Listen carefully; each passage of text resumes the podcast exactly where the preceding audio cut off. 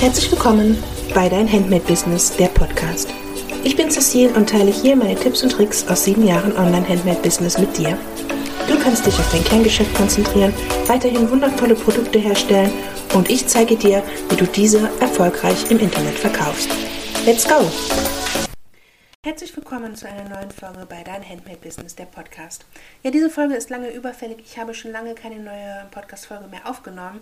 Das liegt einfach daran, dass ich im Hintergrund sehr viel mit euren digitalen Produkten zu tun habe, die ich hier erstelle. Außerdem möchte ich, wenn ich eine Podcast-Folge mache, da auch wirklich ein Thema bedienen und Inhalt dazu haben und nicht nur irgendwas vor mich her schwadulieren. Und deswegen gab es länger keine. Aber heute gibt es eine neue Folge. Und zwar geht es hier um die Red Flags, wenn du einen Etsy-Shop hast.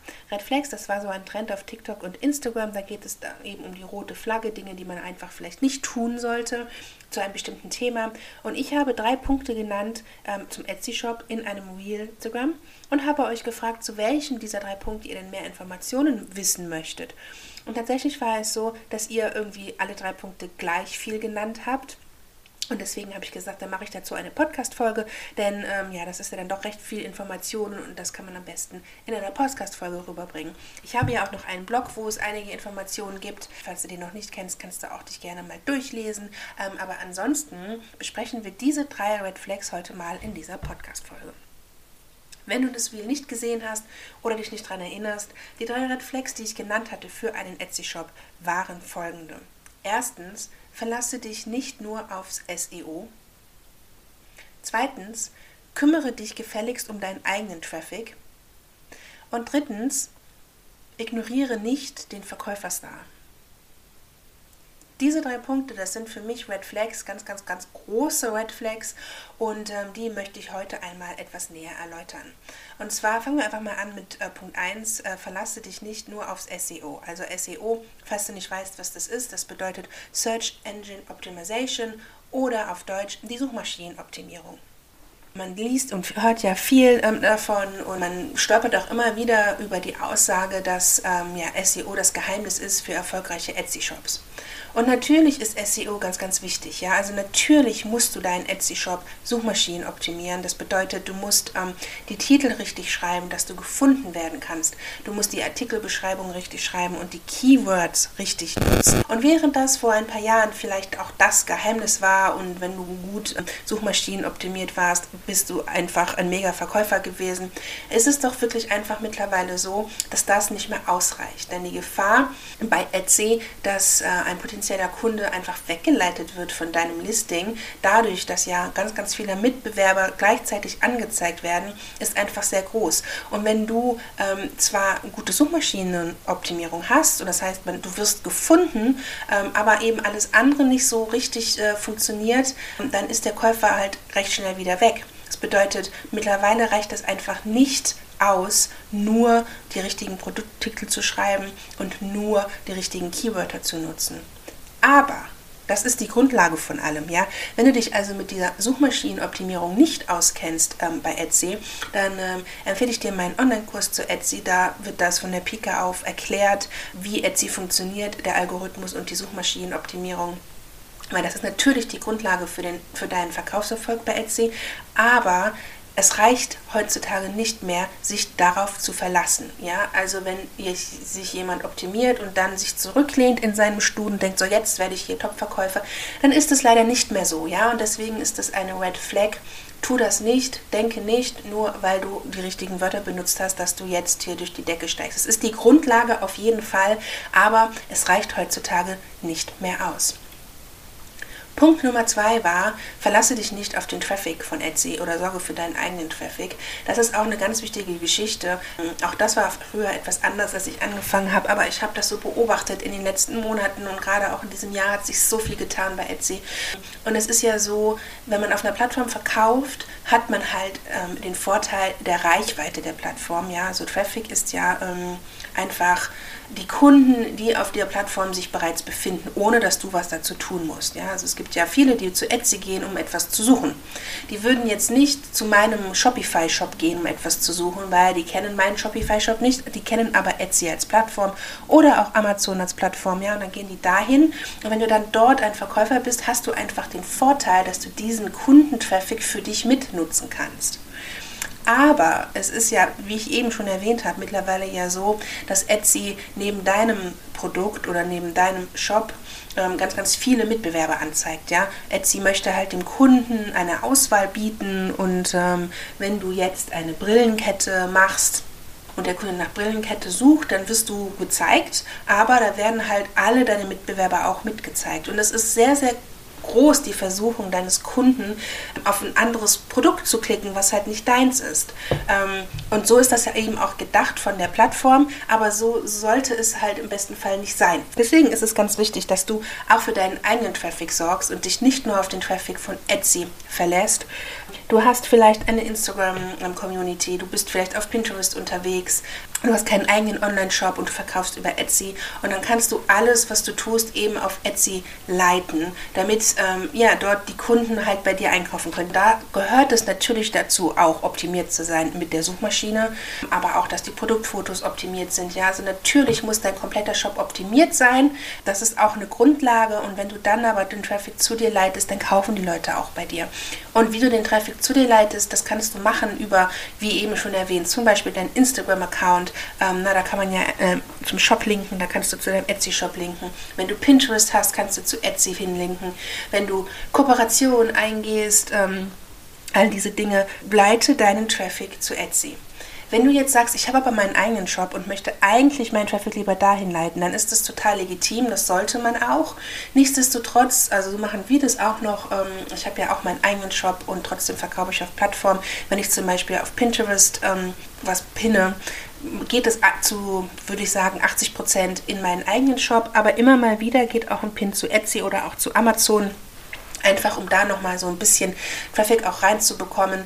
Das Gute ist ja, wenn man auf einer Plattform einmal den eigenen Traffic hat, ja, also wenn der Traffic da ist und die Leute auch kaufen, dann wird man von der Plattform nach oben gepusht und dann wird man halt vor allen Mitbewerbern angezeigt und das hilft. Man muss halt eben erstmal dahin kommen. Man muss eben den Shop erstmal zum Laufen bekommen. Man muss erstmal ja die Verkäufe haben, bevor die Plattform das versteht. Und das muss man, da kann man sich heutzutage nicht mehr darauf verlassen, dass das schon so funktioniert.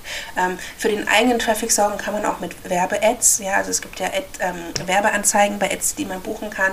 Auch das ist, sorgt dafür, dass man ähm, für seinen eigenen Traffic sorgt. Das ist ganz, ganz wichtig. Aber all diese Maßnahmen funktionieren funktionieren halt eben mittlerweile auch nur noch, wenn der Shop optimiert ist.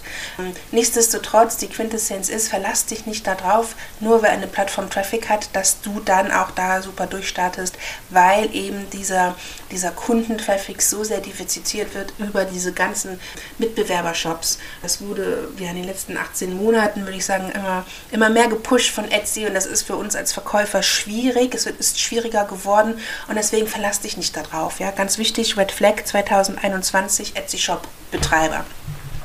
Ebenso 2021 Etsy Shop Betreiber ist die Einführung des Verkäufersterns. Der kam ja im August und äh, da war der Aufschrei groß und ich habe mit aufgeschrien, aber ich habe aus dem Grund mit aufgeschrien, ähm, der ja etwas äh, vielleicht anders ist als bei anderen. Viele, viele sagen, ach, der ist mir auch total egal, eigentlich ist mir egal, ich mache mein eigenes Ding. Der Verkäuferstern bei Etsy ähm, bewertet ja deine Nachrichtenbeantwortung, also wie schnell du auf deine Nachrichten beantwortest, bewertet, wie schnell du lieferst und äh, deine 5-Sterne-Bewertungen. Ja, das sind drei Kriterien, wo du 95% haben musst. Und wenn du das erfüllst, das wird monatlich ab, angeschaut und abgerechnet, dann kriegst du für einen Monat diesen Stern. Ähm, der wird dir dann angezeigt im Shop und den Kunden auch. Das ist gar nicht so, darum geht es mir gar nicht so, ob der jetzt angezeigt wird oder nicht. Das ist eigentlich irrelevant. Was aber passiert und was Etsy zwischen den Zeilen auch schon im August erwähnt hat und jetzt im Oktober nicht mehr zwischen den Zeilen, sondern auch ganz klar kommuniziert ist, dass Shops mit einem Verkäuferstar ähm, gepusht werden. Ja, die werden gepusht im Marketing, im E-Mail-Marketing, die werden gepusht bei unseren Lieblingsstücke, die kriegen ähm, Sonderpositionen im Ranking. Ich habe ähm, Artikel gesehen von Shops, die keine Rechtstexte haben, wo die nicht optimiert sind, ja, wo die Fotos auch nicht schön sind, aber die haben diesen Verkäuferstern und dann wurden die weiter oben angezeigt als andere. Diese Tendenz hat man auch in den Verkäufen gemerkt, auch wenn ganz, ganz viele mit Stern sagen, bei mir hat sich nichts geändert.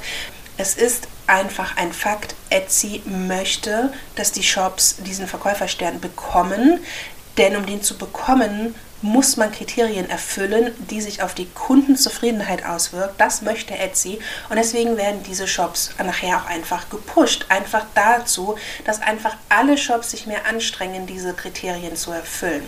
Zu sagen, der interessiert mich nicht, ich mache weiter mein Ding, ist legitim, aber als Etsy-Shop-Besitzer eine Red Flag, weil du über kurz oder lang, aber eher über kurz davon abgestraft wirst und deine Verkäufe nach unten gehen, weil du im Ranking nicht mehr so gut angezeigt wirst. Deswegen darfst du auf gar keinen Fall diesen Verkäuferstern unterschätzen.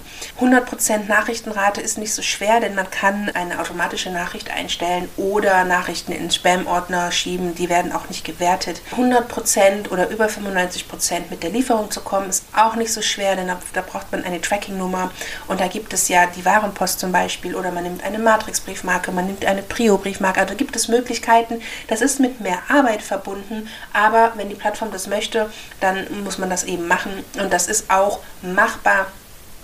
Und ja, die 95%-Rate mit den 5-Sterne-Bewertungen sehe ich als kritisch an, denn 4-Sterne-Bewertungen werden in diesem ähm, Messverfahren genauso angesehen wie eine 1-Sterne-Bewertung. Das finde ich nicht richtig, aber Wen interessiert es? Es ist nicht meine Plattform. Ähm, man muss also danach streben, fünf Sterne zu erhalten. Und wie erhält man das? Ah, das Produkt muss top sein, genauso wie der Kunde es erwartet. Das bedeutet, wir gehen zurück zur Artikelbeschreibung. Die Artikelbeschreibung muss 1a sein, die Fotos müssen 1a sein. Der Kunde darf keine, keinen Erwartungsspielraum haben. Er muss ganz klar wissen, was er da bekommt. Das Produkt muss eine gute Qualität haben. Die Kundenkommunikation ähm, muss super sein. Ne? Klar, und das sind ja alles Dinge. Ich verstehe, warum Etsy das möchte. Ich persönlich finde eine 4-Sterne-Bewertung absolut toll, werde dafür abgestraft und das ist halt so mm, ein bisschen schwierig, aber es bleibt mir nichts übrig. Ich muss das akzeptieren und muss eben ja, meinen Shop polieren und besser werden, damit ich diesen Verkäuferstern äh, erreiche oder zumindest in die Nähe komme. Und ich mache das jetzt seit August mit meinen drei Etsy-Shops und muss sagen, ähm, ja, das, wir haben den Verkäuferstern bisher noch nicht gehabt. Aber es ist auch für meine Mitarbeiter so eine kleine ähm, ja, Anregung, noch besser zu werden. Wir haben mit unserem Versandsystem, wir haben viel, viel, viel mit Großbrief verschickt und wir sind jetzt über, auf Warenpost über. Und das hilft tatsächlich, es ist einfacher für uns äh, in, im Handling der, der, der Ware oder im Verschicken, das ist tatsächlich einfacher für uns. Und ähm, ja, ich sehe das einfach auch positiv. Ne? Man, wir selber verbessern uns und unsere Prozesse, ob am Ende der Stern rauskommt oder nicht. Wir haben jetzt wirklich ähm, 99 Prozent, bis auf ähm, die 5-Sterne-Bewertungen, da hängen wir immer zwischen 89 und 93. Dann ist das so. Das Einzige, was man machen kann, ist stetig besser zu werden. Und das ist ja eigentlich nichts Schlechtes. Den Stern aber nicht ernst zu nehmen und zu sagen, pff, kümmere ich mich nicht drum, ist eine Red Flag und das sollte man nicht machen 2021, denn dann wird man 2022 merken, ups, hätte ich doch mal besser. Es ist nicht zu spät, damit anzufangen, sich zu verbessern oder zu schauen, dass man dieser, dieser ähm, Regel entspricht. Ähm, aber aus meiner Erfahrung ähm, und auch meinem Bemerken jetzt nicht ignorieren, den Verkäuferstar nicht ignorieren. Also als Zusammenfassung, Red Flag Nummer 1, sich nur auf ähm, SEO zu verlassen ähm, bei Etsy, nein. SEO ist die Grundlage deines Erfolgs, ja. SEO muss stimmen, aber nur durch gutes SEO wirst du kein Top-Verkäufer. Punkt Nummer 2, der Traffic von Etsy, der reicht. Jein, der ist da und deswegen empfehle ich auch immer jedem eine Plattform zu nutzen. Aber heutzutage reicht es nicht mehr, sich nur darauf zu verlassen, weil die Plattform es so eingerichtet hat, dass man eben alle Mitbewerber auch dazu sieht. Und deswegen muss man zum einen seinen Shop optimieren und zum anderen seinen Traffic selber herführen sei es über Social Media oder über Werbeanzeigen, ähm, ja, um dem Mitbewerber einen Schritt voraus zu sein. Und Punkt Nummer drei ist, den Verkäuferstart zu ignorieren. Auch das tun wir nicht mehr als moderne äh, 2022er Etsy-Shop-Inhaber, werden wir den nicht ignorieren. Ich hoffe, Ja, dieser kleine Einblick hat dir gefallen. 2022 ähm, wird, auch, wird für mich ein großes Jahr für dein Handmade-Business. Ich arbeite an drei großen neuen Produkten und eins davon wird sich mit Etsy auseinandersetzen. Noch mehr als was es jetzt äh, mit dem Online-Kurs, den es schon gibt über Etsy. Ähm, da freue ich mich sehr drauf. Ja, da möchte ich euch auf eine Reise mitnehmen, die so ein bisschen größer ist als nur Etsy. Und ich glaube, das ist so auch die Reise der Zukunft für alle Handmade-Labels. Mm, mehr dazu auf jeden Fall auf Instagram. Ähm, du kannst dich auch gerne für mein Newsletter eintragen, der noch nicht so oft kommt. Und ansonsten hören wir uns, sobald es wieder ein Thema gibt, worüber ich mit euch sprechen möchte. Vielen Dank und bis dahin.